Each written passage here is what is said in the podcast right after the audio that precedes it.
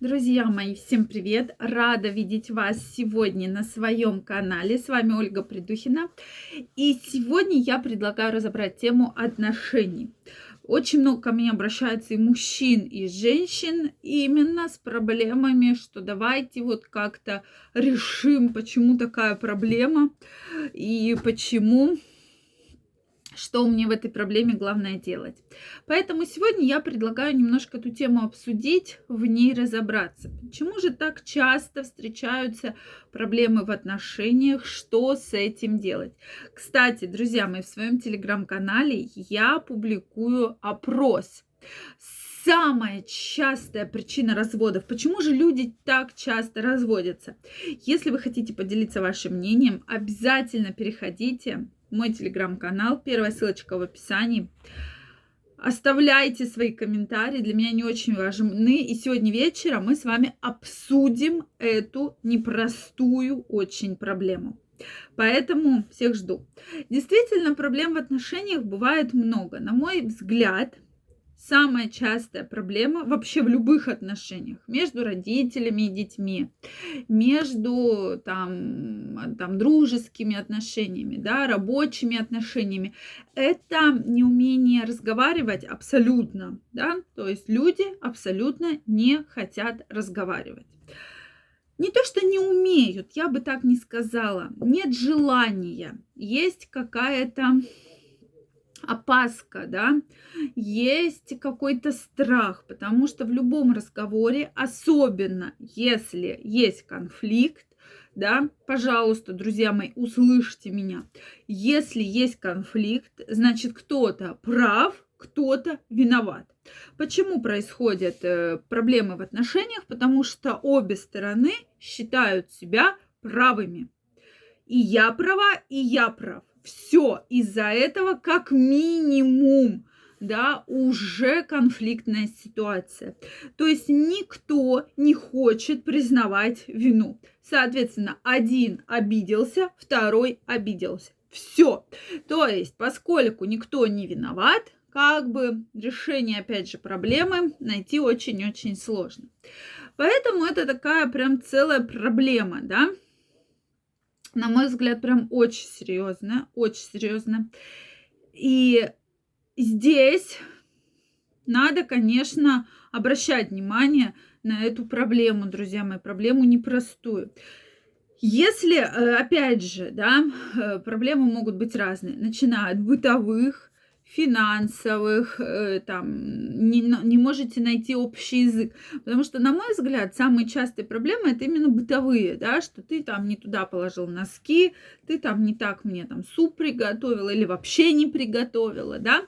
Но на мой взгляд, на мой взгляд, я очень много общаюсь с мужчинами и женщинами, вы это прекрасно знаете.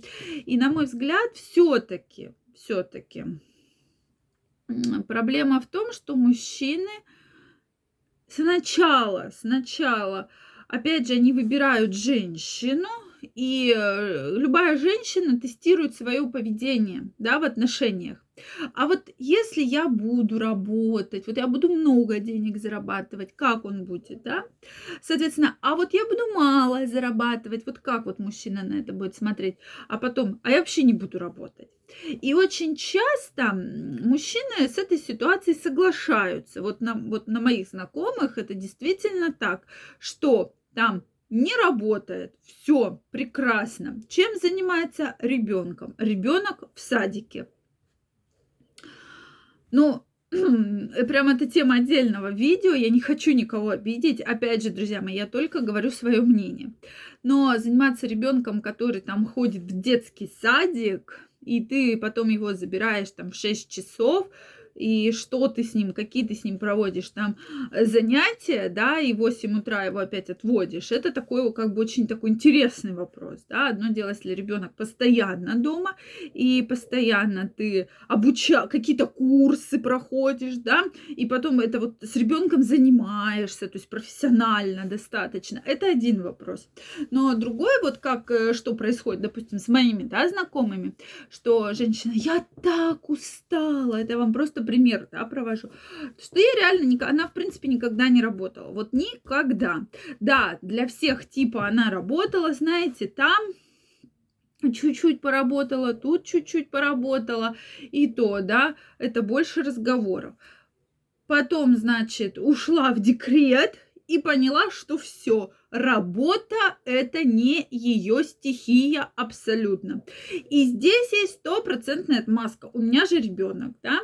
Ничего, что ребенок пол э, в течение всей жизни там своей сидел с няней, да, а мама вместо этого там ходила в фитнес-залы, там с подружками, по клубам, даже путешествовать ездила да, но я же ребенком занимаюсь, я же устаю, то есть у меня всегда вот такой вопрос, да, и на месте мужчины я бы прям четко бы этот вопрос задала. Но одно дело там, когда трое детей, да, и все дома сидят, тут один вопрос. Соответственно, но вот такие ситуации встречаются. Поэтому, а потом мужчина, вот вы знаете, вот я не знаю, почему у меня жена не хочет работать. И всегда хочется сказать, ну ты ей сам позволяешь. Ты ей сам позволяешь. Если женщина не работает, ты, значит, ей даешь деньги, да, и так далее. Поэтому вот эта проблема тоже есть. И я всегда рекомендую эту проблему обсуждать. То есть вот сесть и обсудить. И, конечно же, опять же, возвращаясь к тому, что каждый, не каждый вообще абсолютно готов признать свою ошибку, да, что я не прав.